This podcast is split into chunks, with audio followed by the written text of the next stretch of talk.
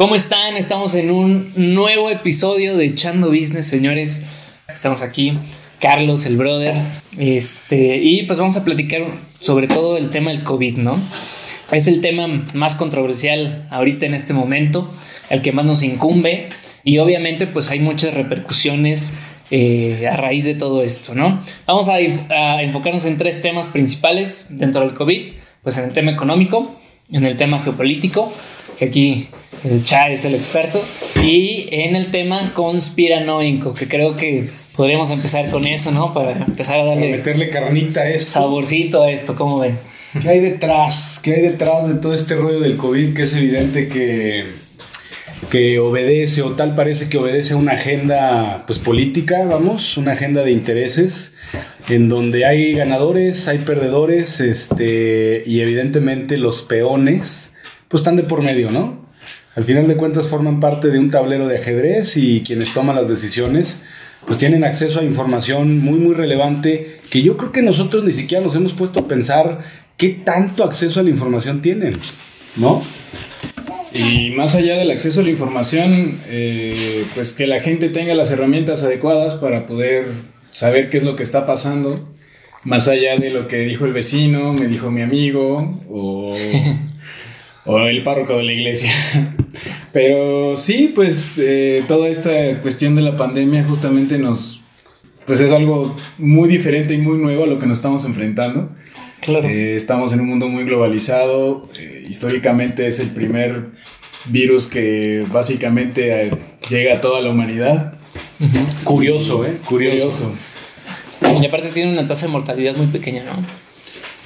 Que eso, que eso es otra cosa Importante que hay que mencionar. importante e interesante, ¿no?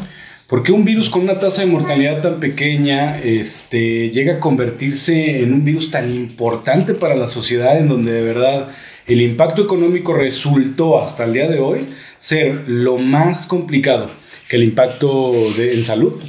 Digo, al final de cuentas lo que se pretende es que el ser humano pues, no se vea este, mermado ¿va? en su salud, o sea, que siga, que continúe, que no sea un virus que se esparza por toda la nación o por todo el mundo, pero la realidad es que lo que vimos, lo que se esparció y el problema que hubo en realidad fue el tema económico.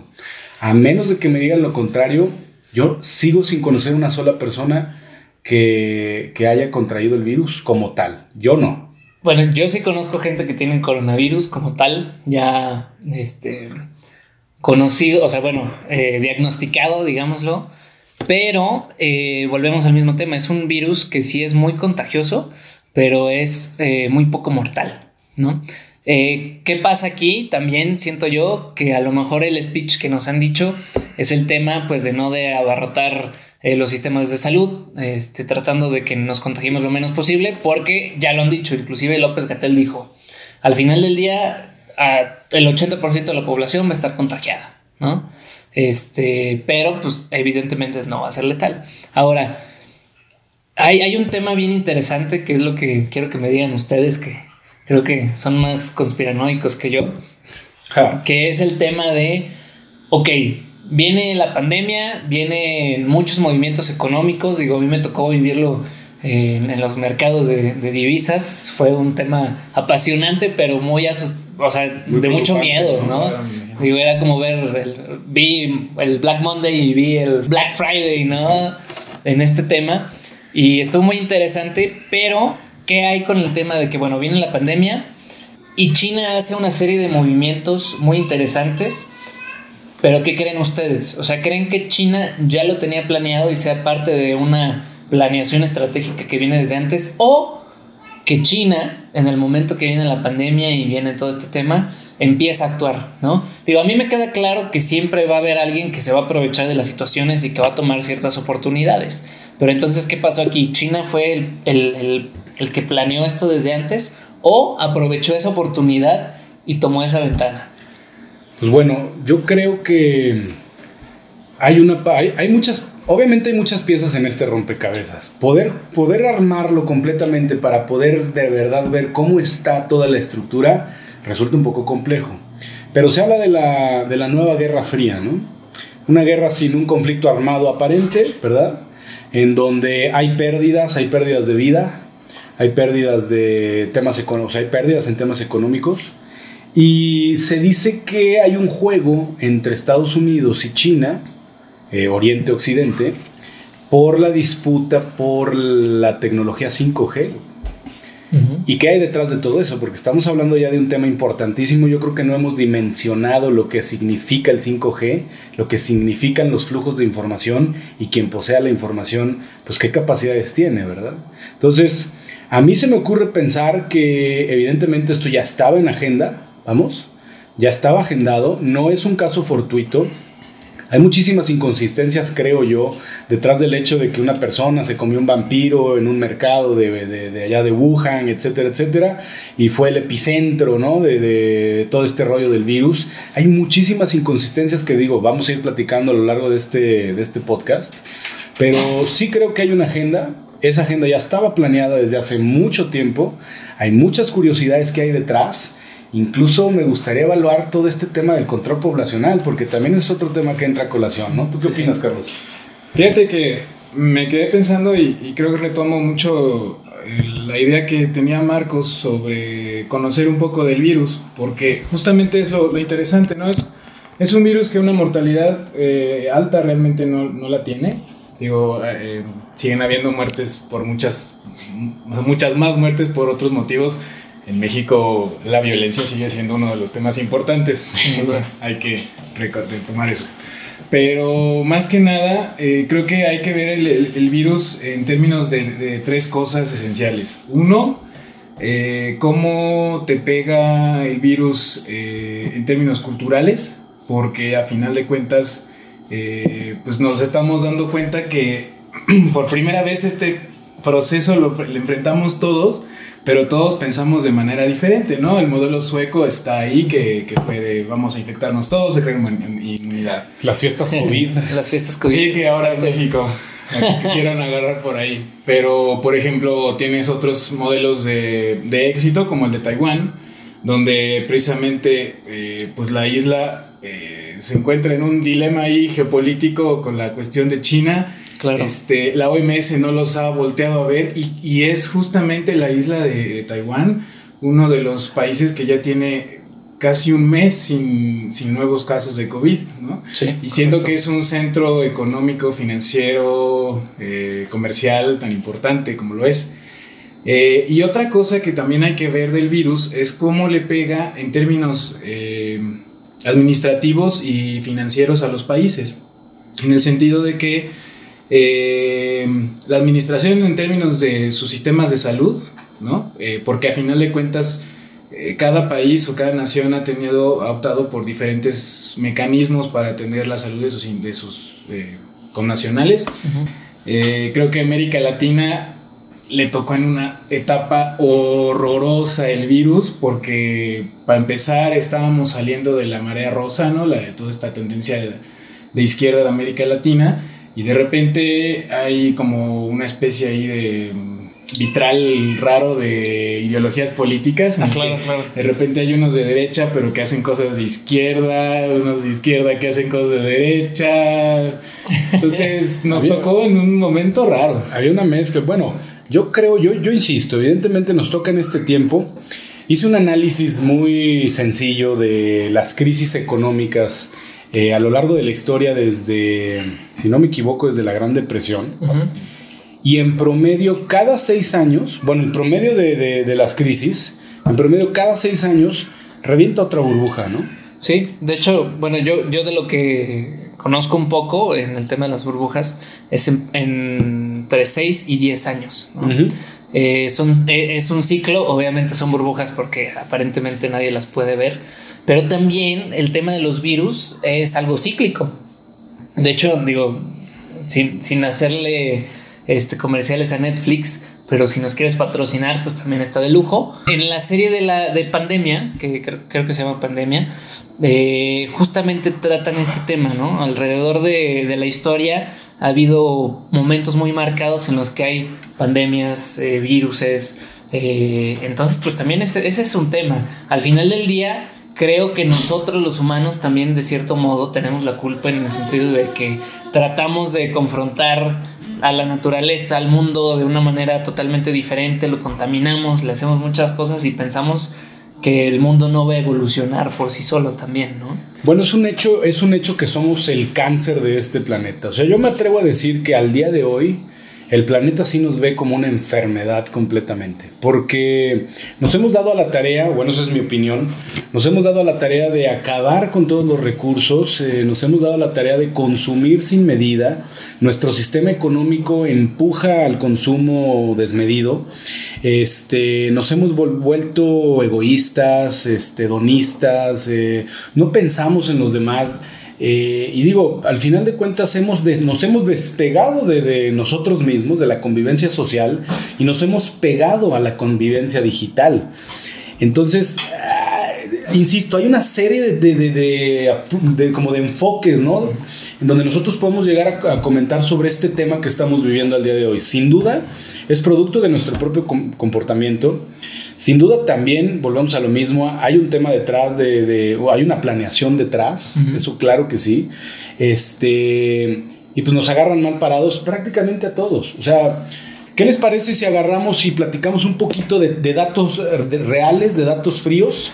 Para esto, digo, para todos los que nos estén escuchando, los invito a que se metan a Google para consultar el mapa del coronavirus. Ahí pueden darse cuenta, de acuerdo a Google, la información de Google, cómo está el mapa del coronavirus en el mundo. Y hay un dato curioso en China, ¿vamos? ¿Qué está pasando en China? Ustedes pueden ver aquí, digo, para los que se metan, el número de casos de contagio por coronavirus en China no tiene nada que ver con todos los países, por ejemplo, Rumania, Italia, Francia, todos los países de la Unión Europea, y no tiene nada que ver tampoco con el número de contagios en Estados Unidos, donde Nueva York rompió récords a nivel internacional.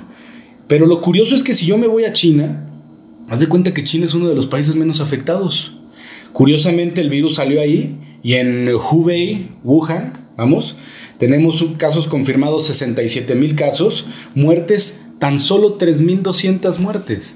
¿Cómo es posible que justo en el lugar donde se origina el virus tengamos una tasa, o sea, un número de muertes mucho menor que en, del otro lado del mundo, vamos? Sí, sí. Incluso aquí en México creo que han habido cerca de 5.000 muertes, si no me equivoco. Sí. No recuerdo. La verdad, un poquito más, de hecho. Ignoro eh, completamente el dato en México de las muertes que van porque híjole, verdaderamente ha sido un esfuerzo horripilante el, este el ver todos los días que todos los días es el mismo eh, la misma retroalimentación de van tantos casos eh, tantos, tantos, tantos sospechados tantos confirmados tantas muertes este, eh, si, si ustedes pueden ver por ejemplo el mapa eh, Asia es un, el continente asiático regularmente tiende a, una organización mucho más colectiva de la vida. Claro. Tiene una concentración poblacional mucho más alta. Es un continente donde hay dos países que superan los mil millones de personas, la India y, China, ¿no? Sí, sí. Eh, es un continente que sus fronteras eh, Esta es un problema porque algunas son fronteras muy nuevas, algunas corresponden a cuestiones, a civilizaciones muy viejas otras corresponden a intereses geopolíticos. China, por ejemplo, en, eh, solamente el interior de China eh, encontramos, por ejemplo, lo que le llaman la China de las dos Chinas un sistema, ¿no? Donde está Hong Kong, Macao y Taiwán, eh, que se consideran completamente aparte de la lógica social y política que tiene el, Partido Comunista Chino en Beijing. Sí. Y además cuentas con las zonas económicas especiales, donde son básicamente muchas de las ciudades eh, de la costa este de, China, eh, donde finalmente eh, pues, se da certeza comercial para que haya negocios, ¿no? Shanghái, por ejemplo, ¿no? es una de las más importantes. Sí. Entonces, es bien importante que aparte como es el país donde se origina el virus, es también el país que tuvo la primera experiencia de cómo tratarlo y de cómo erradicarlo, se podría decir, de cómo manejarlo. Pues contenerlo. sí, claro. No, y sobre todo lo que dices también me parece muy importante porque eh, la batalla eterna del estrecho de Hormuz, que es uno de los pasos, yo creo, más importantes que Estados Unidos, Irán, Irán y Rusia y China y todo el mundo pelean, pues yo creo que también entra a colación, ¿no? Algo que a lo mejor pudiéramos sacar de esto eh, es decir, pues a lo mejor China culturalmente, bueno, no a lo mejor, yo creo que sí es un hecho, tiene una organización... Eh, mejor. Una mejor organización colectiva, ¿no? Y como decía Carlos, pues es que también aquí en México, digo, tú ves videos y todo y la gente en realidad pues cree más en, en otras cosas que no quiero entrar en detalles para no herir susceptibilidades, pero que en, que en un virus que a lo mejor ya se ha visto a través de un microscopio, ¿no? Que independientemente de la mortalidad, que esa es otra cosa, eh, porque por ejemplo, pudiéramos decir que el virus es un virus que sí viene a colación en el tema económico y en el tema del, del orden, del orden geopolítico, pero eh, al final del día, pues nosotros como personas normales somos casualties, ¿no? Claro. si nos vamos miles de millones, pues no importa, en realidad no es grave, el virus este, bueno, eh, esto ya es a lo mejor un poquito más personal. El virus para mí es real. Es un virus que seguramente tiene algún interés detrás o alguien está aprovechando ese interés, pero eh, no dejamos de ser, este, pues, una casualidad dentro de, de, la planeación. Los chinos dicen que Estados Unidos, Estados Unidos dice que los, chinos, Rusia dice que puede ser los chinos o Estados Unidos. Tenemos un mar de desinformación tenemos un mar de, de sentimientos Cuando ha habido información realmente, ¿no? Nunca ha habido. Decía, hay un, hay un análisis muy interesante y decía este George Orwell, si no me equivoco. Ah, claro, sí, la, que dicen, bueno, que hablan de la disparidad entre, este, bueno, lo que dice George Orwell y lo que dice este, ah, el de Un Mundo Feliz. Ay, no Aldous Huxley. Aldous Huxley. Este, que es o mucha información o poquita información incontrolada, ¿no?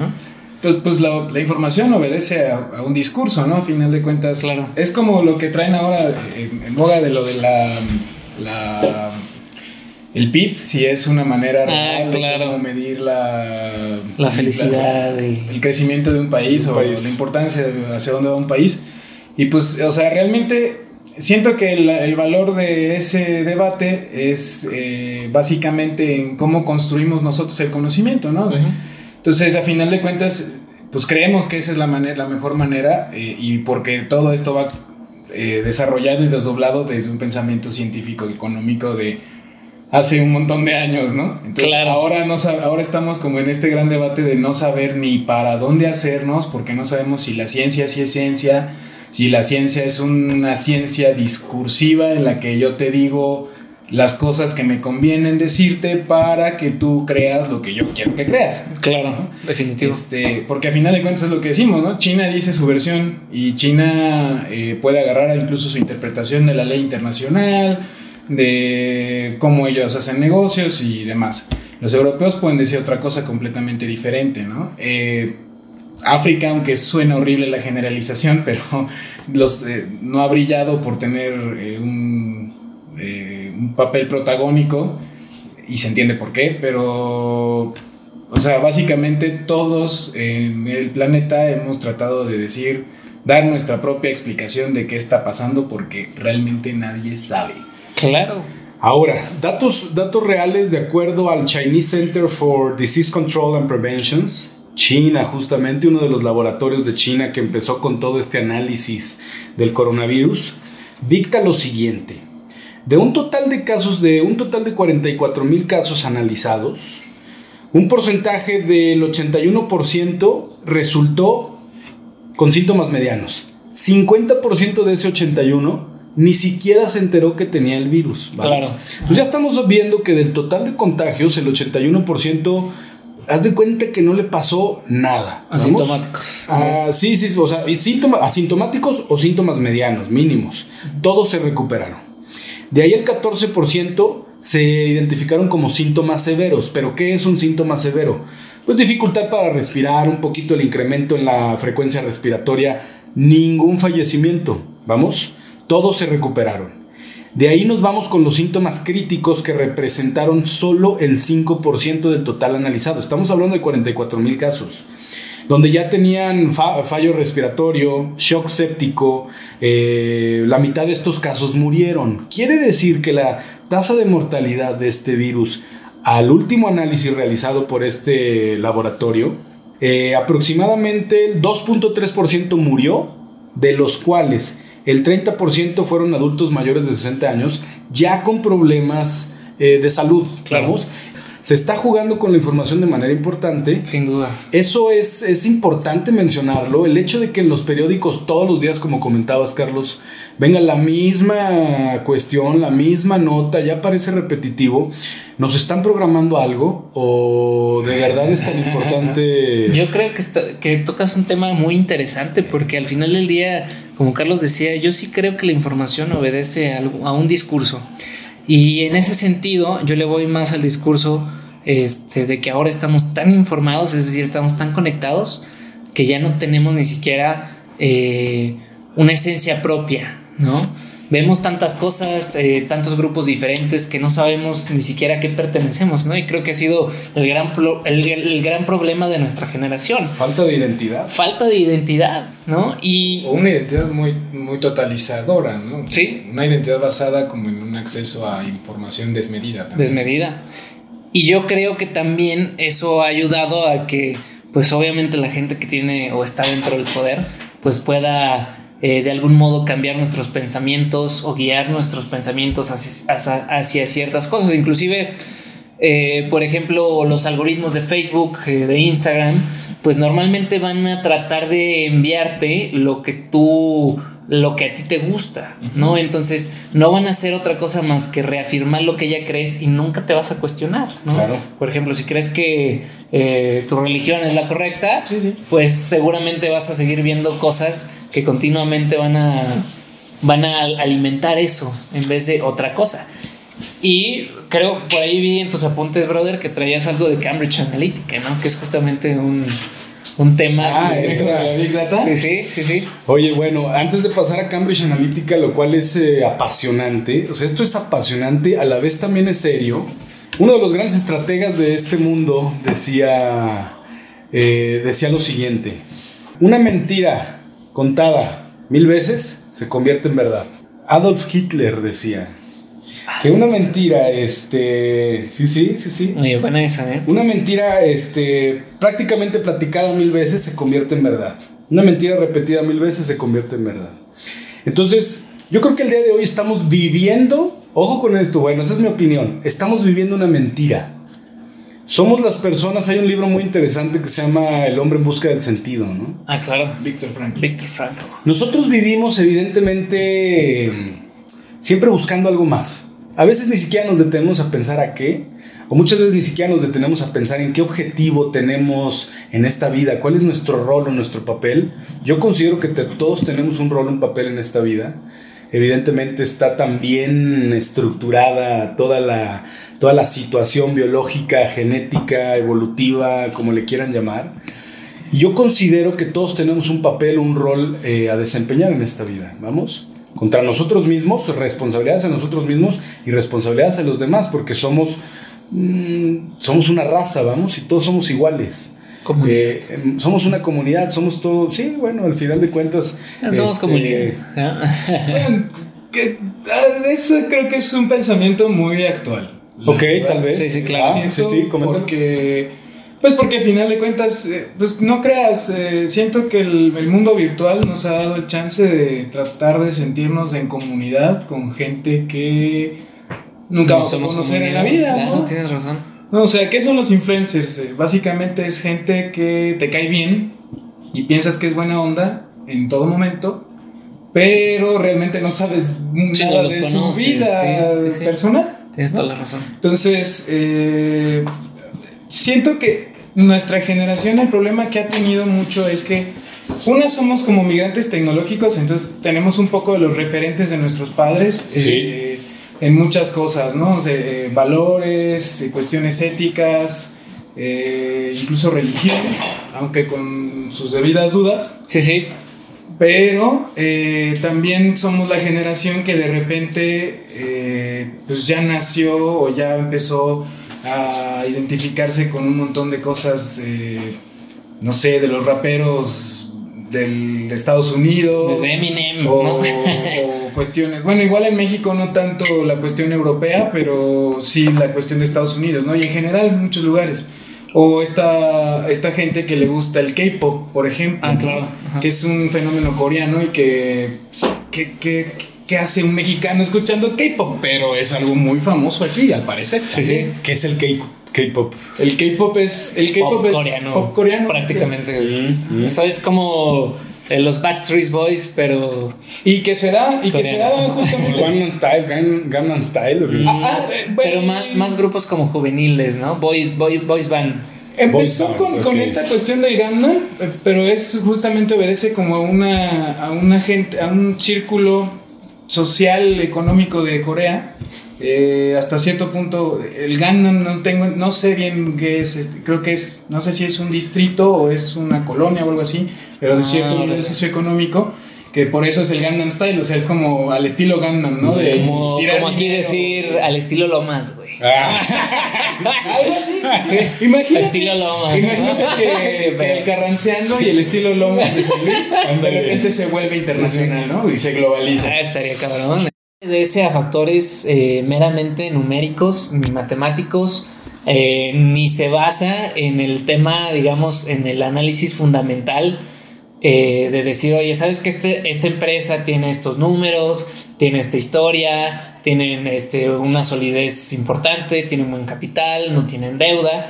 Al final del día el valor de la acción prácticamente ya se basa en el pensamiento del mercado de manera globalizada como un ente, ¿no? O sea, como todo este tema que viene nuevo, justo con lo que hablamos de los indicadores, pues ahorita hay una rama nueva de la economía que es todo el tema de economía del comportamiento, ¿no? Justamente hace poquito hablaba de eso de Daniel Cunningham, que tiene este libro de pensar, eh, Piensa rap- rápido, piensa rápido, despacio. piensa despacio, Muy fast libro, ¿eh? slow, muy buen libro.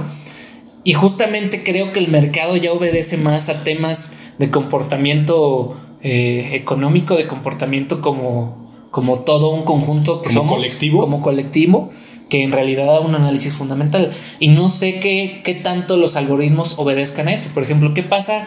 ¿Qué pasó cuando vino el tema del coronavirus? Pues las primeras noticias, ¿no? Los inversionistas se empiezan a preocupar, empiezan a decir, oye, pues qué está pasando, se empieza a investigar más. Obviamente hay quien tiene mucho más información de lo que vemos, pero de repente yo en mi pantalla, por ejemplo, yo que estoy en la operación de divisas, de repente, ¡pum!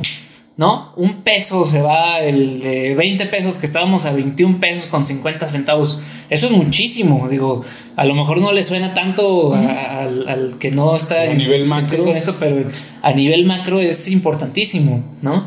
Entonces de repente empieza, pum, y al día siguiente 22, luego al día siguiente 23, luego al día siguiente 24, luego al día siguiente 25 llegamos, ¿no? Y hay analistas que dicen que se puede ir hasta el 27, pero a lo que voy es esto, las noticias al final del día son las que operan el mercado. No las opera un análisis fundamental, ¿no? Al final del día, cuando se iban presentando las noticias, ta, ta, ¿no? Y como decimos, la información viene o obedece a un discurso.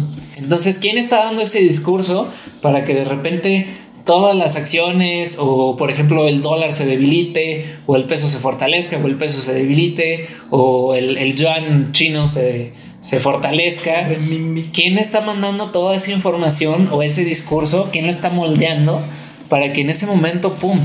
De- y de hecho, ahorita con lo que decías de la Gran Depresión, en esta crisis hemos tenido niveles mucho, mucho más bajos ya en, en temas económicos eh, que en la Gran Depresión, ¿no? Pues fíjate que, que es, es algo interesante ahora que traes el- el- los enfoques de behavior, de, de- comportamiento, porque creo que una de las cosas que nos enseñó, el, nos está enseñando el coronavirus es precisamente que hay eh, como dos economías, ¿no? Una economía en la que es esta cuestión que habíamos llamado normalidad, en la que eh, pues hay turismo, el sector servicios es muy importante, porque pues a final de cuentas hay una movilidad de las personas. Pero también está esta economía estratégica o economía como fundamental, que es precisamente la economía que es la economía de la supervivencia, ¿no? O sea, Claro. más allá de, de darnos nuestros gustos por inclinaciones de personalidad o de comportamiento o de modas o lo que sea, pues es la, el, el hecho de tener petróleo para la movilidad y para un montón de cuestiones plásticas que necesitamos, eh, tener un campo y un sector agroindustrial eh, funcional y que a final de cuentas cumpla con las, con las necesidades de la población Y pues se ha dejado, o sea, el mercado de consumo es interesante cómo se ha abandonado, ¿no? O sea, los supermercados ahorita es eh, impresionante cómo a final de cuentas han emplayado este, la, venta de ropa, ¿no? la venta de juguetes, eh, la venta de cuestiones que, que, uno dice, pues bueno, lo encuentro como si nada en el, en el supermercado, pero que pues pareciera que también son un producto de, de, de, la vanidad de nuestra vida actual. No son de primera necesidad. Ajá. Claro, claro, digo, ¿qué tanto ustedes con la ropa que ven el día de hoy, cuántas veces la usaron en la semana? Digo, Quiero rescatar algo de lo que dices, eh, Marcos, me, me, llamó mucho la atención, porque al final de cuentas tienes razón, movemos, nuestras decisiones las movemos con base en lo que estamos viendo, vamos a ponerlo así, en concreto, con base en las noticias, ¿vamos? ¿Y quién controla la información en México? Ojo con esto, ahorita se me... Alguien me lo comentó en la semana y me llamó mucho la atención. ¿Quién controla la información en México todos los días a las 6 de la mañana, si no me equivoco? Sí, sí. ¿Quién sale a platicar? Nuestro querido presidente. Eso es algo interesante porque al final de cuentas a partir de ahí se mueve cierta información. Todos los días está saliendo a dar de qué hablar. Sí. Y los medios de comunicación mueven la información de la mañanera no, claro. de cierta forma. No, y sobre todo es, eso es algo importante porque lo curioso yo creo que es la hora también. Porque digo, yo, yo veo. Esta es una estrategia política claro, brillante, ¿no? Claro. O sea, le permite a este hombre mantener el control del discurso diario del Estado mexicano. Sin duda. Ni siquiera del gobierno, sino del Estado completo, porque ha metido muchas cosas de cuestión internacional resumidas en cinco minutos de... Al, al grado, minutos, oye, eso? al grado, exacto, al grado de que de repente ya no sabe ni qué decir y saca una sarta de no, cuestiones. No, y no sabes, digo, yo me aviento todas las, todas las mañaneras, todas las mañanas, porque al final del día es parte de mi chamba, ¿no? Ay, güey, te Compadezcan, sí, por sí, favor. Sí. Pero yo sé que dentro de la población, digamos, digo, por echar un número al aire, el 90% de la población no ve la mañanera porque o está haciendo otras cosas a esa hora o ni siquiera está despierta, ¿no? Digo, o sea, pero los medios de comunicación jalan información y de jalan, ahí. Y como dice Carlos, jalan extractos nada más. Sí, es algo bien interesante. O sea, o sea a final de cuentas tú puedes, eh, este cuate pudo haber dicho, se entregaron tantas ayudas y se gastó tanto dinero, pero eh, te encuentras el portal de noticias de Instagram que te dice este, uy, este cuate está, nos está endeudando porque está gastando más de lo que debe en gasto público. Y tú sí, ok, sí es gasto público, pero sí se debe de gastar, no sé. Claro, claro, claro. No, es, la, el cómo te dicen un dato es, eh, es importante para cómo entiendes el dato. Y definitivamente, fíjate que justo volviendo al tema de Daniel Cunningham, de Thinking Fast and Slow, dice que justamente estamos, o sea, somos parciales, nuestro pensamiento no obedece en realidad a, o sea, no somos objetivos, nadie es objetivo. Y nuestro, porque justamente nuestro cerebro está funcionando en diferentes cosas. Y como tú dices, y Daniel Cunningham lo dice muy claro en el libro, el discurso importa y cómo te lo digan importa, porque si alimenta la mentira que tú crees, entonces lo vas a, lo vas a tener en cuenta, ¿no? Incluso dice del tema del uso de las negritas, o sea, de, digo, de, de, en los textos. Hay cuestiones de, de, de, este, programación neurolingüística importantes en muchas de las cosas que vemos allá afuera. Sin duda. En el comportamiento de los políticos, en el 90% de las cosas de, o de los videos que vemos, hay un asesor de imagen, hay un asesor evidentemente que los cuida cómo comportarse, cómo moverse, cómo decir, dónde enfatizar, dónde no enfatizar. No nos damos cuenta que la información al día de hoy al gremio popular nos está rebasando de manera importantísima. Y simplemente seguimos operando con base en lo que nosotros vemos allá afuera. Uh -huh. Fíjense con este dato muy, muy curioso. Eh, platicábamos de Cambridge Analytica, no concluimos en esa parte. Pero Cambridge Analytica estuvo involucrado prácticamente en la campaña de Donald Trump. Donald ¿no? Trump, así, y en el Brexit. Y en el Brexit también un tema muy interesante que de hecho ahí me gustaría comprenderlo un poco más. Todavía no alcanzo a entender bien todo lo relacionado con el Brexit, si quieres ahorita lo platicamos. Pero Cambridge Analytica es una empresa que pues, prácticamente maneja información. La información o los datos al día de hoy es el petróleo del mundo, ¿vamos? Ya no es el petróleo el, el, el, activo, vamos, este, la materia prima elemental para movernos, nuestro motor. Al día de hoy son los datos. Entonces, quien maneja la información tiene el control del poder del mundo. ¿Sale? ¿Por qué? Porque de esta forma tú puedes hacer una infinidad de cuestiones manejando la información para recibir, para recibir o digerir de cierta forma que te parezca interesante. Entonces, platicaban de este supuesto, decía Trump, una nota, ¿no?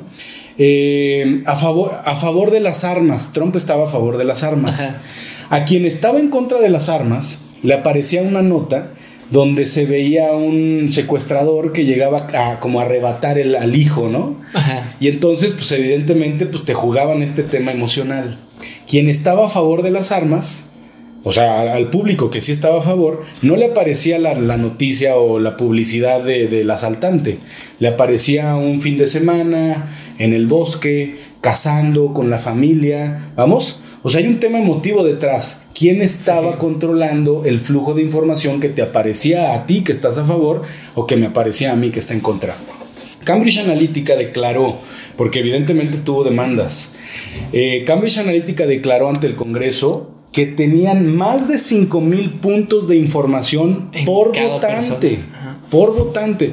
¿Cuántas cosas conoces de ti mismo? Estoy seguro que no conoces más de 100, o sea que no me puedes enumerar más de 100. Bueno, Cambridge Analytica conocía más de 5000 cosas de tu aspecto de personalidad y de tu aspecto de personalidad desde el, vamos a hablar del, del cerebro reptiliano. Patrones de búsqueda. Exacto. sí, sí, con patrones de búsqueda de Google. Todo. Es un acceso a una información. Ahora, ¿por qué este virus? yo pienso, este virus se convirtió, más que virus biológico, se convirtió en un virus de redes sociales. ¿Y por qué? ¿eh? ¿No? Y fíjate que, bueno, para quien nos escucha y quien a lo mejor todavía no le queda muy claro esto de los algoritmos. Bueno, a mí me gusta la conspiración, perdón. No, no, no, está buenísimo. Pero para quien no le queda claro todavía cómo funciona de algún modo esto e influye en su vida, muchas personas, por ejemplo, me han dicho de que, oye, es que sabes que llegué y conocí un cuate, este, o a una persona X, y al día siguiente me apareció en sugerencia de amigos. ¿no? Entonces se espantan, pero ¿qué pasa aquí? Pues no, vamos a, vamos a empezar con que Facebook tiene... Trae un GPS tu celular, por ejemplo. Tu GPS cada vez que te conectas a Facebook tiene un pinpoint, ¿no? O sea, un dato de dónde estabas, ¿no? Uno, dos, edades, tres, gustos, cuatro, amigos en común, Cinco, geolocalización. Escuela, de procedencia. Escuela de procedencia. ¿Qué, son los likes, chavos? ¿Es información? Claro, definitivamente, información que te gusta, que no te gusta. ¿Quién está manejando esa información? No, y definitivamente por eso mismo vienen las relaciones de los datos. Es decir, por ejemplo, con nosotros es muy probable que el día de mañana nos aparezca eh, algo igual que hayamos platicado en esta conversación, no porque nos estén escuchando necesariamente. Oye, oye, quiero hacerte un paréntesis. Hay teorías de que todo lo que están diciendo en momento real se está grabando y se está escuchando. Nada más quiero decir algo. ¿Cuántas veces les han pasado a ustedes o a quienes nos están escuchando que hablan sobre X tema y les genera duda? De repente se meten a buscar esa situación, ese concepto, esa duda en Google y les autocompleta la frase casi como ustedes las dijeron. A mí me ha pasado. Sí, pero también es a lo que voy. Tiene mucho que ver. Es mucho más fácil de lo que pensamos con todos los datos que tienen de nosotros. Es decir, si nosotros ahorita este, tenemos ciertos gustos en común, eh, digamos que nos gustan aquí los tatuajes, la macorish, ¿no? Eh, no sé, a lo mejor las motos pues seguramente van a nacer esos pinpoints y ahorita vamos a estar hablando de motos o de COVID o de conspiración y vamos a ver nuestro teléfono y seguramente va a aparecer algún anuncio relacionado, ¿no? Justamente pues por todo este tema de, las relaciones de los datos, que es pues muy importante. Y es curioso cómo, o sea, digo, ya pasando como tal vez un plano eh, científico, pero que también puede de ahí agarrarse algo conspiranoico, se existe la teoría del shock, ¿no? es un documental eh, que pueden todos checar. Eh, híjole, en el momento no tengo el, nombre como tal, pero ponen teoría del shock en YouTube y les puede salir. Pero justamente, ¿qué se basa la teoría del shock? Pues básicamente en que eh, vives con tanto miedo tanto tiempo porque no sabes realmente qué pueda pasar el día de mañana. Si se te. O sea, si te despiden, se te acabó la vida. ¿No? Porque no tienes dinero, ¿no? Y no puedes vivir, bla, bla, ¿no? Entonces, eh, pues tienes este miedo siempre a que se puede ir la economía para el traste, no puede ir la economía bien, no puede ir la economía mal, este, el gobierno haga algo malo, el gobierno no va bien. Entonces, la gente vive como en este constante miedo y básicamente, eh, de repente, lo pueden bombardear eh, con noticias todavía más angustiantes, mientras que por otro lado se están haciendo y se están conformando eh, otros procesos políticos, legislativos, cuestiones que muchas veces ignoramos, pero pues ya te las metieron sin que te dieras cuenta, ¿no? Claro. Entonces, yo, a la gente que está, pueda escuchar esto, yo sí les hago un consejo. Fíjense bien en la estructura de cómo presentan las noticias Javier a la Torre todas las noches, ¿no? Este, va a ser muy sencillo este análisis. Les voy a decir, procuren ver y darse cuenta cuando ponen noticias, por ejemplo, de nuevas legislaciones o de cuestiones políticas eh, realmente importantes y luego cómo combinan eso de repente con se murieron 500 niños en África, no sé qué, ¿no? Y luego otra vez te van a decir, bueno, eh, ¿cómo vamos con la cuestión del agua y cómo vamos con la cuestión del fracking y no sé qué? Y de repente en Zapopan matan a cinco personas y aparecen cinco descabezados, ¿no? No lo había pensado de esa forma. Entonces, eh, imagínate, es, una, es una manera de estructurar el discurso en la que a final de cuentas tú te digas, ah, sí, pues no le entiendo qué es el fracking, pero pues sí ya lo aprobaron, qué chido. ¡Ay! Mataron cinco personas en Guadalajara, güey. Puta, el narco está horrible. Ajá, claro. Y ya tú lo, tú lo haces después con datos comparados, cuestiones así, dices, güey, fue una casualidad del mundo. Pero te hacen entrar en esta lógica de, pues me puede pasar a mí, puede pasar en todo momento. Claro, puedo eh, salir ahorita en mi casa. Eh. Sí, sí, sí, o sea, o, no sé, por oler siquiera marihuana me puede subir el cártel y descabezarme, ¿no? o sea, eso es también una manera de mantener a la gente en un constante miedo y en una constante preocupación y de no saber realmente qué está pasando en el mundo más que trabaja. Y eso es una cuestión que pareciera conspiranoica, pero que probablemente sí esté pasando. Ahora, hay una cuestión, los seres humanos somos animales, al final de cuentas somos animales, ¿verdad? unos más que otros. Unos más que otros. y como todo, pues nos interesa sobrevivir principalmente, es cuestión psicológica, ¿no? Eh, además somos animales sociales y pues nos importa también formar parte de un grupo, de una sociedad, de una comunidad, etcétera. Así que estamos hechos principalmente, si, si, nos interesa sobrevivir, estamos hechos principalmente para entender las amenazas mucho más rápido que las oportunidades. Nuestro cerebro reptiliano es el primero que reacciona ante estímulos de peligro y es mucho más fuerte. Les recomiendo el libro de La paradoja del chimpancé ahí para que puedan entender estas dos eh, cuestiones.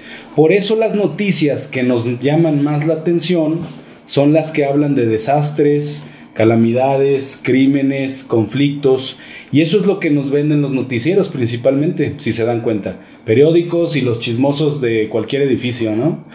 ¿Por qué? Porque eso es lo que nos agrega principalmente un sentido. Entonces, quienes saben esto y lo dominan, juegan con la información de tal forma de que nosotros estemos viviendo prácticamente una telenovela.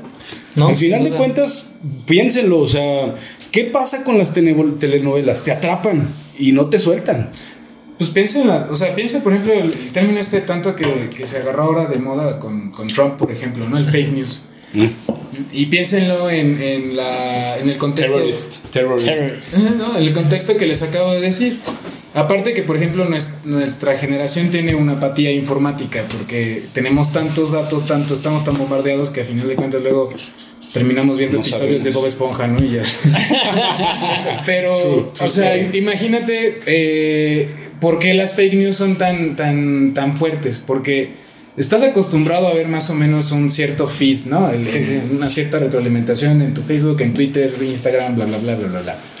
Entonces, eh, de repente, algo como una, una, noticia. Yo acabo de caer justamente el día de ayer, el antier, en, una, en, una, en un fake news.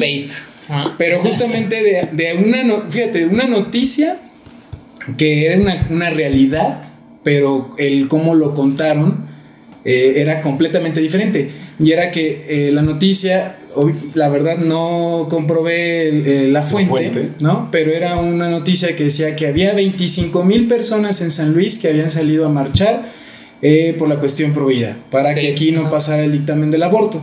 Entonces, yo en, el, en el momento dije, güey, estamos en pandemia aquí. Pendejamente se le ocurre a 25 mil personas salir a, a, protestar, ¿no? Independientemente del tema, ahorita no me quiero meter en eso, pero, o sea, dices, güey, ¿por qué? Y no, ya cuando te metías y veías bien, eran 25 mil firmas que se habían llevado y demás. Pero en el momento tú lo compartes. ¿no? Y tú estás, imagínate, tú estás, estás abogobiado dentro de la pandemia, el estar todos los días encerrado, no ves a tus amigos, en México no hay cerveza o está carísima y es un lujo. y no tienes nada que hacer, literal, te estás picando, estás picando los ojos y de repente ves que 25 mil ingratos se salieron a manifestarse porque y dices, güey, vamos a hacer el nuevo centro de la maldita pandemia, o sea, ¿por qué?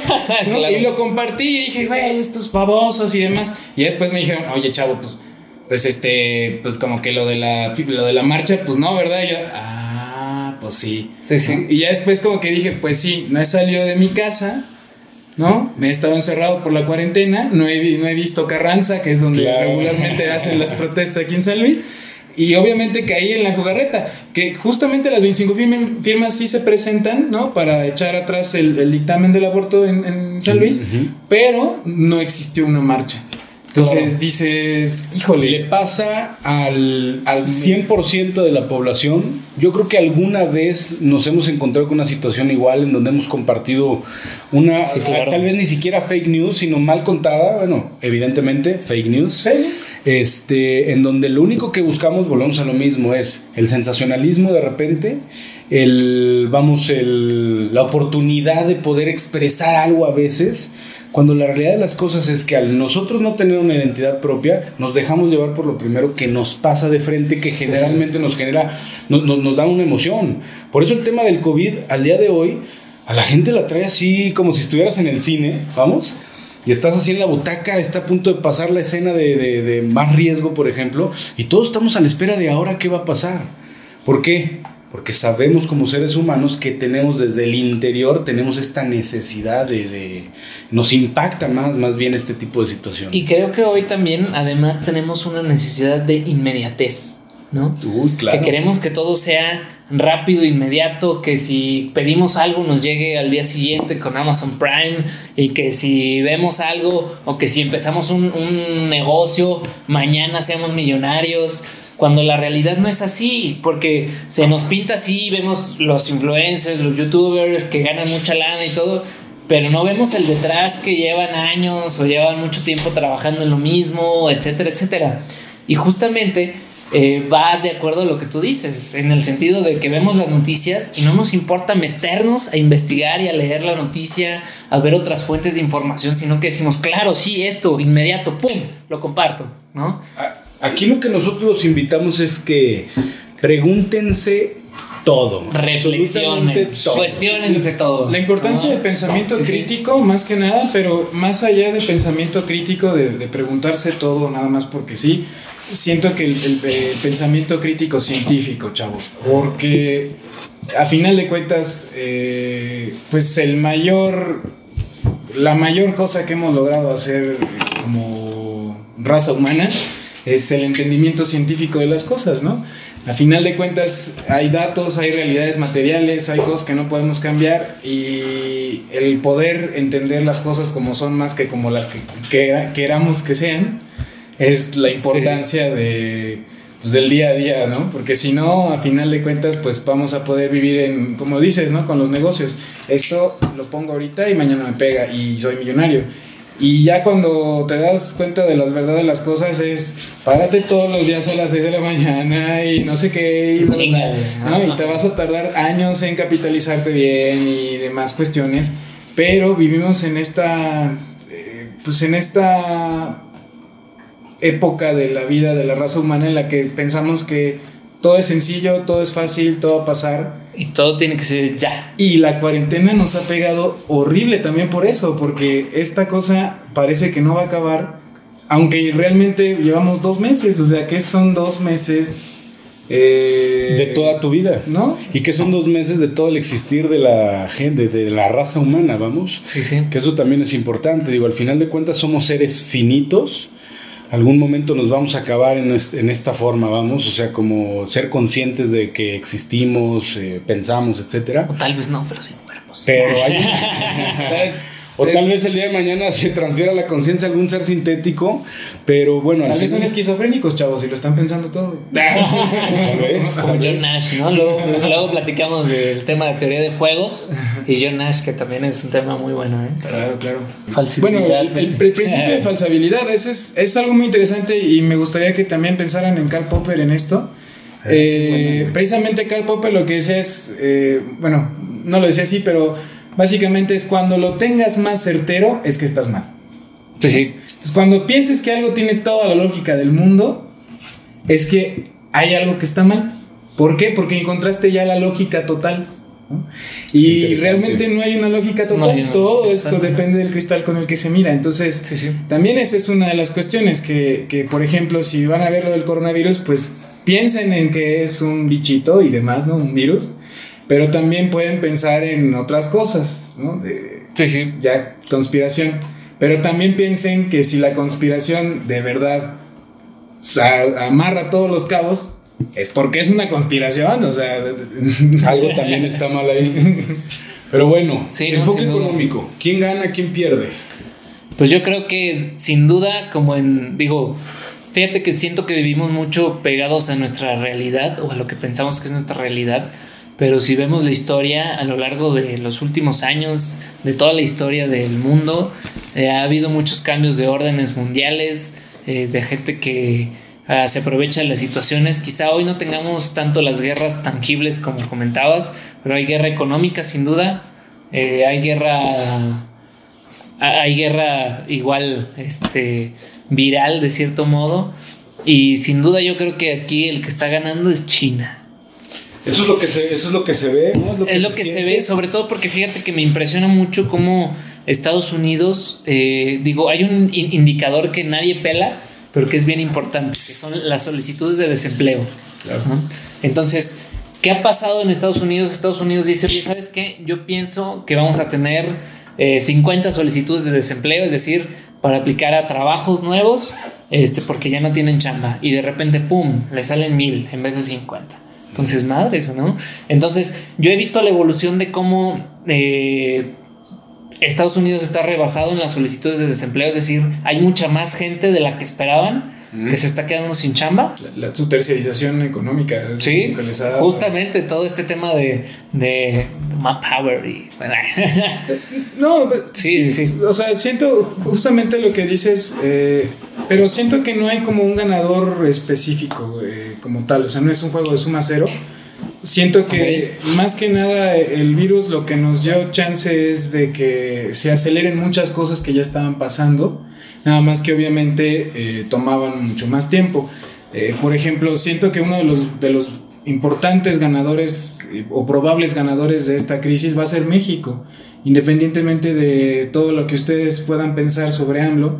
Creo que una de las cosas que nos enseñó esto del coronavirus es que tener todos los huevos en una canasta nos sale muy mal. Entonces, que China básicamente sea el productor industrial del mundo, eh, el, manufacturador más grande del mundo, este, por, por mucho, nos ha costado bárbaro, ¿no? Y más que nada porque ellos tienen también un control muy importante sobre muchísimas de las cosas que nosotros damos por sentado eh, el día de hoy. Y que si ellos dicen, ¿sabes qué? No, no te vendo, o sabes que ya no quiero hacerte las cosas como le estábamos haciendo antes, cambian las reglas. Entonces siento que a final de cuentas eh, en el entorno, por ejemplo, de, de esta cuestión de la guerra económica, pues México siempre ha sido un jugador que por geopolítica natural de ser el vecino, digo bien lo decía Porfirio Díaz, ¿no? Tan, este, tan lejos de Dios, tan cerca de Estados cerca Unidos. De Estados Unidos Este, justamente en este momento nos va a poder funcionar eh, hacia arriba, ¿no? Porque a final de cuentas somos el, el, país que tiene el acuerdo comercial más importante con el imperio, bueno, con el mercado de consumo más grande del planeta. Con el imperio yankee. El imperio yankee, si lo quieren ver así. Este, pero más que nada porque somos un país que, pues básicamente vivimos a la sombra de nuestro vecino del norte por muchas cuestiones. Si quieren darse cuenta de algo muy feo, vean, eh, por ejemplo, el diseño de las carreteras mexicanas. ¿no? O sea, aquí en México hay las carreteras están diseñadas en dos maneras. este, de, de norte a sur y de sur a norte. O sea, todas las carreteras eventualmente terminan yendo hacia Estados Unidos. ¿Esto que te indica? Que al final de cuentas el movimiento de mercancías, de gente, eh, es aspiracional hacia ellos. ¿no? Entonces les conviene, por muchas cuestiones, tener un traspatio muy bien controlado, donde las inversiones se van a gestar con sus reglas y donde pues a final de cuentas ya tienes un acuerdo que les urgía sacar. Sí, claro. y, qué interesante que todo este tema del, del Telecán este, viene con una prisa importante. El Temec. Ahora, ahora el Temec. Bueno, el Temec, ahora el Temec, ¿no? El, ¿cómo, cómo es? US, UCLA.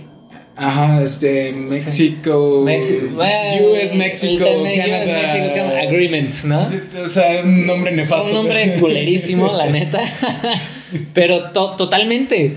Y, fíjate que también siento que hay una oportunidad importante para México, que bueno, eh, siento que es difícil porque justamente como lo mencionas, somos este, la mascota, el gatito bien portado de Estados Unidos, de cierto modo. Somos como de los dos, el hermano grande de América Latina, pero el chiquillo. Somos como el, como el mediano, güey. Oye, estamos en una posición. Somos Malcolm. Eh, somos, mal. somos Malcolm. Pero justamente, güey, la capacidad de Malcolm. Qué buen análisis. Sí, Espera el siguiente capítulo con esto. Tienes razón, muy brillante, o sea, muy brillante, con, con muchas capacidades, Malcolm.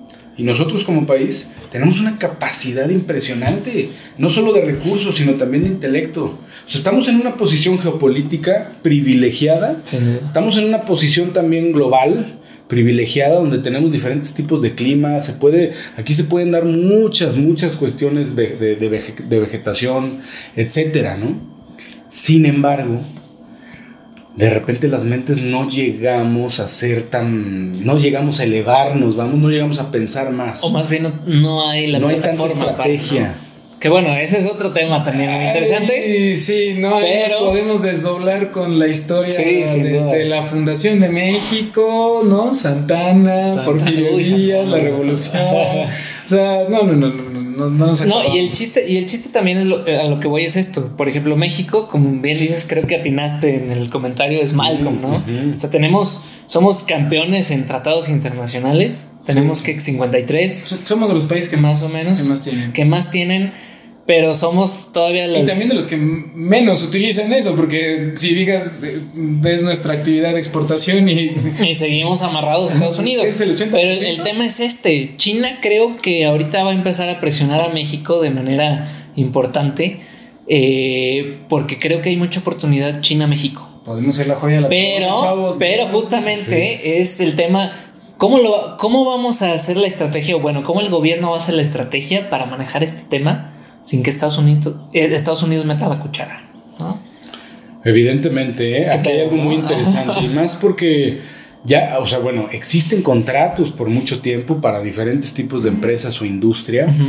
Hay un tema económico, insisto, muy, muy importante, pero de China querer mover sus fichas para acá, para México, yo creo que estaríamos pensando en una estrategia de aquí a 50 años en donde ya empiece a tener el control pues esa superpotencia evidentemente eh, contra Estados Unidos como tal, como lo empezamos a ver en esta situación. ¿Qué tan cierto es que porque los mercados este, occidentales cayeron, los chinos pudieron adquirir gran parte de sus activos? ¿Qué tan cierto es eso? Pues es, es cierto, o sea, es, un hecho. Porque bueno, si desde el enfoque económico ya China empieza a ganar la partida de ajedrez y México que tiene tanto poder y tanto potencial, lo dejan operar vamos, pero también teniendo ciertos negocios allá. ¿Qué va a pasar entonces con Estados Unidos? Que ha sido una, economía que yo creo que viene en declive desde hace tiempo. No sé qué opinan ustedes. Pues a, mí me gustaría eh, decir, eh, por ejemplo, una cosa muy interesante, eh, un episodio histórico curioso. si todos recuerdan, cuando fue la Primera Guerra Mundial, es menos caché que la Segunda, claro, pero la Primera Guerra Mundial eh, los Estados Unidos entran porque justamente eh, les, se supone que les, bueno, no se supone, les hundieron un barco que se llama Lusitania. Lusitania, ajá. Pero el verdadero motivo de todo esto, o sea, de, por qué se involucró los Estados Unidos en la Primera Guerra Mundial, fue el telegrama Zimmerman. Entonces, el telegrama Zimmerman básicamente era un telegrama de un general, coronel, no recuerdo, eh, alemán, que le mandaba a México a decir, eh, si ustedes se unen con nosotros eh, en la Primera Guerra Mundial para acabar con los Estados Unidos, les prometemos todos los territorios que perdieron cuando se enfrentaron a la guerra con, Estados Unidos. ¿Qué hizo Estados Unidos? Obviamente no le conviene tener un país con el que competir eh, por la hegemonía continental. Claro. O sea, es un país que básicamente eh, no tiene dos océanos de distancia entre cualquier potencia militar importante en el mundo. ¿No? Al norte tiene unos aliados que nunca les han volteado bandera, ¿no? Canadá y que finalmente eh, todavía tienen que ver muchísimo con las cuestiones eh, del Commonwealth de, Gran Bretaña. Este, que son amiguitos, ¿no? De Europa y Estados Unidos. Este, y en América Latina, pues realmente qué país puede competir económica, militar, social, demográficamente, siquiera con Estados Unidos? Ninguno. Claro. ¿no? Entonces, eh, pues obviamente tener una América Latina eh, pues, en, control es beneficioso, ¿no? Este, y ahora, por el lado de lo que decías de China, hay que ver también, por ejemplo, que son los, los principales tenedores de la deuda americana. Ah, eso sí es muy, muy buen punto. Una, cosa muy importante porque al final de cuentas también estamos. entramos a la parte de los bancos. Sí, y, de hecho, digo, Pero no, no, perdón, o sea, ¿estamos qué? Ah, eh, no, de la deuda, son los principales tenedores de la deuda, pero al mismo tiempo que estaban ya llegando a un techo de la deuda eh, estadounidense. Entonces cómo se junta, ¿no? Este, son casualidades chistosas, pero que tienen que ver un montón con un montón de lo que estamos viendo de, este cambio de paradigma mundial, entre que estos son los tenedores de la deuda.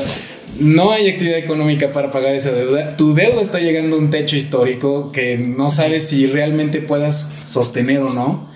¿No? Por otro lado, Europa está pasando por el proceso del Brexit, donde también no sabes si tirarle al euro ¿no? Porque dices, híjole, ¿no? Eh, el renminbi chino ahora parece ser una buena opción, pero estos cuates se le han tirado siempre a devaluar su moneda cada que pueden. El sistema monetario de ellos está curiosísimo, ¿no? ¿Qué otra, qué otra moneda te puedes amparar? O sea, ¿qué, qué, otra, qué otro tenedor de valor hay en el mundo? Pues que tenga certidumbre ahora. Como, nadie. Como, el, como el oro o luego como el dólar. Fíjate, algo bien, bien chido y bien importante es que cuando viene todo este tema del coronavirus y todo el mundo se empieza a ir de las inversiones, ni el dólar, ni el oro, ni el yuan, ni, ni el yen, por ejemplo, el yen, que es una moneda de refugio muy importante. Sí. O sea, todas se fueron para abajo. Entonces también creo que hace repensar a la gente, bueno, entonces a qué le invierto, ¿no? Y nos vamos, por ejemplo, me acuerdo mucho de esta película, la de, la de, ¿cómo se llama? De The Big Short. Mm. En la que este cuate. Con, Margot Robbie, ¿no? Con Margot Robbie, ¿no? Y Selena Gómez. In the, Justamente. Y, y, que, y que este cuate. Eh, el, uno de el doctor Murray, no me acuerdo cómo se llama, uno de los cuates que ganó con, con uno de los cortos que hizo, eh, pues tenía o empezó a invertir en agua, ¿no? Entonces ya hablamos de, otros temas. Interesante. por eso al principio les decía, ¿sabes qué? En este rompecabezas son demasiadas piezas. Son muchas piezas, muchas. Solo que, o sea, ¿tú crees que una mente, vuelvo otra vez con la parte conspiranoica, ¿tú crees que una mente tenga la capacidad de poder analizar todas esas variables? No, güey. O una computadora, güey. ¿Y qué puede hacer con eso? Una computadora igual y sí, es una disputa por el control de la tecnología 5G. O sea, al principio pues, empezamos a platicar de todo eso y nos sumergimos en, un mar de temas. Este, ¿Qué pasa con la tecnología 5G? Al final de cuentas es una nueva forma, bueno, es una forma mucho más veloz de poderte comunicar. Vamos. Al día de hoy nos comunicamos directamente con las máquinas, evidentemente, ya hay carros inteligentes que toman decisiones por nosotros. Y una cuestión de la tecnología 5G es que te puede eh, elevar la velocidad de conexión en Internet hasta 10.000 veces de lo que tenemos ahorita. Estamos hablando de una conexión de 10.000 megas por segundo contra lo que vivimos hoy máximo por ahí de 200 megas por segundo. ¿no? Entonces, quien controla el flujo de la información evidentemente va a tener acceso a tomar muchas decisiones, independientemente si el sentimiento es de que China está ganando la batalla económica, pues al final de cuentas China también está ganando la batalla de los datos. Digo. Pues creo que el problema del 5G y por lo que iba la. la por lo que había dicho Trump precisamente era. Más allá de, de la cuestión de, de, manejar el torrente de, información, eh, tener acceso a, a, esos datos y poder interpretarlos. Entonces, eh, ¿qué era la, la, preocupación? Lo que pasa básicamente es de que Huawei, eh, nosotros lo que vemos de Huawei es una cosa muy chiquitita de lo que realmente es. Sí, claro. Huawei no nada más se dedica a los celulares, de hecho sus ganancias más importantes son en infraestructura para eh, cuestiones de telecomunicaciones. Entonces, eh, han tenido muchos problemas precisamente con la, la prohibición de la importación, han tenido muchos problemas en Estados Unidos porque, por ejemplo, lugares que necesitan forzosamente de fibra óptica para manejar cuestiones por internet, hasta en la industria ganadera, por ejemplo, este, pues la infraestructura que provee Huawei es una tercera parte del costo de lo que es cualquier otro, otro proveedor. Es tecnología más barata. ¿no? Es una tecnología mucho más barata. El problema es que justamente eh, pues al tener ellos, o sea, al ser esos dueños de la, de la infraestructura, bueno, no dueños, pero ser los que instalaron esa infraestructura, pues el miedo es que exista este backdoor, ¿no? Esta puerta por trasera donde para sacar información. acceder a datos privados y que a final de cuentas eh, pues ya nos metemos en cuestiones de interpretación de Big Data y redes y demás pero pues este pues tengas un, un ojo siempre ahí como un Big Brother siempre sobre la gente que está utilizando 5G, ¿no? Pues miren, eh, o sea, realmente lo del 5G siento que es un tema más de lo de otras cosas sí, más. de diferentes situaciones. Este, porque, o sea, está eso, está la pelea de patentes que tienen los Estados Unidos y China, está que finalmente China eh, ha tenido un montón de ha tomado un montón de relevancia internacional últimamente, ¿no? Eh, por ejemplo, una de las cosas más importantes eh, y que mucha gente ignora es que la OMS reconoció la, ¿La, medicina tradicional china. Ah, o sea, todos estos tratamientos de acupuntura, cuestiones de raíces, básicamente por lo que se come cualquier cosa que se mueve. este, pues reconoció a la medicina tradicional china como una medicina eh, certera, o sea, lo que, lo que puedes confiar, ¿no? Y esto, por ejemplo, pues eh, la medicina tradicional china no necesariamente viene de una cuestión científica occidental tradicional, ¿no? Pero si tú te fijas, se da al mismo tiempo que, la, que Trump decide retirar eh, el financiamiento al OMS, ¿no? Mm. ¿no? Y China toma este lugar de, de liderazgo en la OMS, ¿no? Entonces, ¿qué dices? Bueno, o sea, follow the money, ¿no? Sigue el dinero. al final de cuentas, follow the money, claro, tienes toda la razón. Entonces, esa es una. Eh, también tiene que ver con la iniciativa del collar de perlas chino y la ruta, la nueva ruta de la seda, ¿no? Que es todo al principio. una cuestión de mercados y de bienes, servicios, gente, ¿no? Y colocar sus capitales de manera efectiva está con su diplomacia del Sugar Daddy y, la cuestión de la, de la, trampa de deuda china, que se ha hecho también muy famosa ahora en, últimas fechas. Eh, y, pues básicamente que un montón de actores están viendo eh, cómo sacar eh, beneficio para ellos mismos y beneficio en general con todo un cambio del paradigma de cómo entendemos el mundo básicamente. Decía el maestro, ¿no? Alfredo Jalife el maestro Alfredo Jalife. ¿no? Alfredo Jalife Rame, controversial. Este, muy interesante escucharlo, muy capaz el señor. Eh, hablábamos ya de un de una tri, ¿cómo decía? Hablábamos de un eje tripolar donde ya no solo es Estados Unidos y China y también está Rusia, que no hemos platicado para nada de Rusia. Y, oye, bien, digo, paréntesis nada más, muy interesante cómo Rusia no ha sido un participante activo de este tema del coronavirus, ¿eh? Porque Rusia. Sí, no, o sea, sí en el marco de lo que ha podido hacer, no porque no creo que tengan un sistema de salud muy bueno. Sí, no, Rusia tiene ya varios años con un problema económico horrible y que Putin ha podido mantenerse gracias A, una represión horrible de la sociedad eh, rusa y aparte a un nacionalismo. ¿Cuántos años lleva? Increíble. ¿16? ¿Cuántos años lleva? Mm, no sé, no sé estuvo, estuvo un tiempo, luego dejó a un amiguito suyo, luego regresó. Ahora acaban, acaban, ah, tienen una reestructuración del Estado, de, su pacto, de su pacto constitucional, por así decirlo, en el que van a empezar a, dividir como entre una especie de ¿El gabinete? de los gabinetes. Entonces van a diferenciar como entre un gabinete de Estado y un gabinete de gobierno. O sea, un gabinete, un gabinete que se dedique como a la economía y a los temas así de la gente. Así, ¿no? El, este, Sedesore, eh, agricultura, aquí para México. Y eh, otro gabinete que se dé a, los temas de Estado. Entonces, eh, como este gabinete donde él donde él va a ser el, el, chingón, por así decirlo, y él va a tener a la gente de guerra con él y demás. Este, pero las decisiones, o sea, él, él va a poderse reelegir, creo que otra, hasta por dos términos más. Eh, sé que todavía nos queda un buen tiempo de Putin en Rusia. Sin duda. Y además, este, pues como que ellos están jugando atrás de China y de Estados Unidos, pero también tienen un poder bárbaro, ¿no? Esperando a ver el que se morete primero, a ese y, ahora y, claro. llego yo, ¿no? ¿Qué, ¿Qué, tan sorpresivo fuera que Estados Unidos empezara, de cierto modo, a ganar, por, por, así decirlo, y que Rusia se uniera a las filas de Estados Unidos, ¿no? Eso estaría interesantísimo, güey. Se coquetean, se coquetean. Desde siempre ha habido ahí...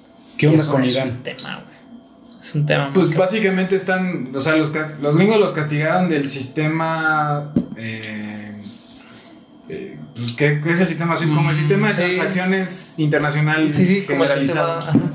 Entonces, pues no puedes, o sea, imagínate comprar barriles de petróleo y pagarlos en efectivo, pues no se puede. Está cabrón. Entonces lo haces todo en sistema electrónico. ¿Por qué? todos los bancos tienen el, mismo SWIFT, ¿no? Que es el SWIFT es el código del banco pero es a nivel internacional. O sea, si tú me dices, oye, güey, ¿sabes qué? Págale a mi cliente en China, eh, yo te voy a decir, oye, pásame el SWIFT de su banco. Entonces, yo. ¿Y lo maneja Irán? No, no, no. Ese es un sistema internacional de, salió después de la iniciativa de la, de la OMC, ¿no? Sí, de la OMC. Entonces, a final de cuentas, el, el, que China, el que Irán esté fuera del sistema los imposibilita de hacer transacciones internacionales de muchas directas a través de SWIFT. a través de SWIFT. Entonces, a través de transferencia bancaria. ¿Qué tanto tiene que ver eso con que Trump le estaba cantando el tiro muy cabrón? No, todo. Todo. Es que ellos controlan el estrecho de Hormuz, que el 20% del petróleo del mundo pasa por ahí. Y no solo el petróleo. Bueno, también el 20% de la actividad comercial. Del comercio, ajá. Órale, güey. Este, los güeyes tienen un imperio, o sea, hay una guerra fría en Medio Oriente entre Irán y Arabia Saudita. Y el que, por ejemplo, Oman, Yemen, Irak, eh, Afganistán, hasta, güey, Qatar es otro país también una chulada. Pero este, esos países eh, tengan conflictos internos es muchas veces porque los iraníes le han apostado al lado oficial o al lado guerrillero y los entrenan o les dan dinero, este, y los árabes hacen lo mismo de su lado. ¿Árabe con quién está? Arabia Saudita, Arabia Saudita, contra Irán. ¿Pero con quién está en el, al nivel macro? Al nivel macro, pues con los gringos, pero Arabia Saudita le hace con quien se deje. O sea, los árabes saudíes son demasiados. Entonces Irán, bueno, evidentemente tiene mucho poder por el petróleo. ¿Qué tanto está jugando el petróleo hoy? Muchísimo. De hecho, yo creo que algo ¿Y por qué el presidente le apostó a eso? Que algo que la derecha pendeja se está diciendo así como, el pinche petróleo es una mierda. No mames, güey. Es como, ¡ay, no! Todavía no. Y sabes qué? A mí, a mí incluso se me, hizo, se me hizo una jugada de poder en el sentido de, de decir, oye, ¿sabes qué? Vamos a hacerle ver a la gente que el petróleo puede llegar a negativos, ¿no? O sea, el petróleo, it's outdated. Sí de aquí a 10 años. Y, y, que el negativo dependió de una babosada. Básicamente dependió que, que los tanques estaban llenos, los almacenajes estaban llenos, entonces ya no podías. Curiosamente, tres, de futuros. dos semanas o tres semanas después el precio se estabilizó. Fue la renovación de los futuros también, ¿no? Sí, no, más bien fue eso. Es que haz de cuenta que eh, los futuros, eh, cuando vencen, un día antes de que venzan, tú tienes la oportunidad de vender ese contrato. Muchos vendieron. O quedártelo. Si te lo quedas el contrato, tienes que adquirir los barriles que, contrataste en ese contrato de futuros. al costo que contrataste, ¿no? Independientemente del costo, el chiste es que como todo el almacenaje ya estaba lleno, ya estaba full, porque ahorita nadie está consumiendo petróleo, los barriles de petróleo, entonces... Porque baja la gas. Pues si yo compré un contrato, yo compro un contrato, no tengo dónde guardarlo, entonces digo, no, pues mejor vendo el contrato que tengo, porque si no, pues dónde los guardo, güey, ¿no? Y es que aparte de vender, nadie quiso comprar el precio. Todos vendieron. Ajá. No, y aparte de que los árabes se les ocurrió con el problema con Rusia. Ah, sí, con es que, es que traen un problema también con el petróleo que produce Estados Unidos. O Estados Unidos está produciendo petróleo por el fracking, pero el petróleo que está sacando Estados Unidos casi no lo está exportando, más bien lo está haciendo para su demanda interna. ¿El petróleo es a través de fracking o es el gas a través del fracking? El petróleo, los los, dos. Sí, los dos. De hecho, salen los dos. O sea, Sí. muchas veces los depósitos de petróleo tienen depósitos de gas. Mm. De hecho, México, un, una tem- o sea, por años, años, años, años, Cantarel, casi todo el gas de Cantarel se perdió. Sí, sí. ¿No? O sea, el- el- Se estuvo saliendo. No, pues no, o sea, no había la no había la tecnología en México para sacar el gas al mismo tiempo que el petróleo, entonces, pues el gas lo quemaban básicamente. Sí.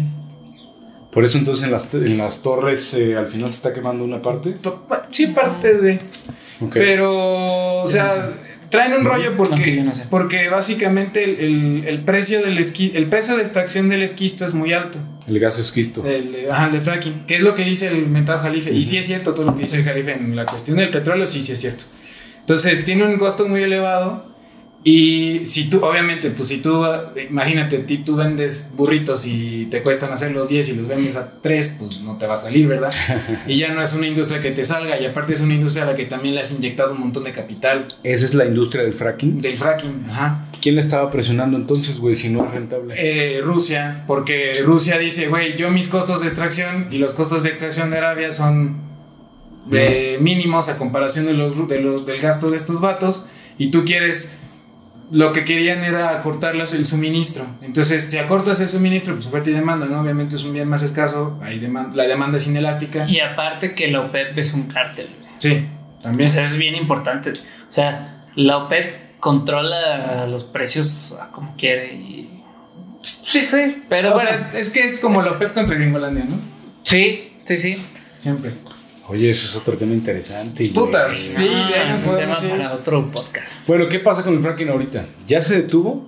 No, hombre. Nah. No, pues al final negociaron que sí hubiera una reducción. Y de hecho México, la, reducción que negoció México fue muy a favor de Gringolandia. O sea, es- o sea, neta, estamos jugando con... Güey, si han dicho que le hemos vendido las nalgas al Gringolandia durante tanto tiempo, neta, nunca se las habíamos vendido tanto como ahorita, y nomás que no nos damos cuenta. Pues bueno, esto fue todo por el día de hoy. Sé que nos alargamos mucho, sé que nos divagamos en muchas cosas, pero Hay vamos a ir mejorando. Hay mucho que comentar y vamos a ir mejorando poco a poco. Eh, los esperamos en el siguiente episodio de Echando Business, señores, porque hay mucho más. En el siguiente debate de Echando Business, ¿eh? Porque yo creo que esto podríamos agarrarlo cada 15 días. Sí, sí. O hasta menos. Bueno. Cada 15 días, cada 15 Ah, días. bueno. Ya veremos, ya veremos cómo vas a acomodar. Pero bueno, muchas gracias y nos vemos. Dale.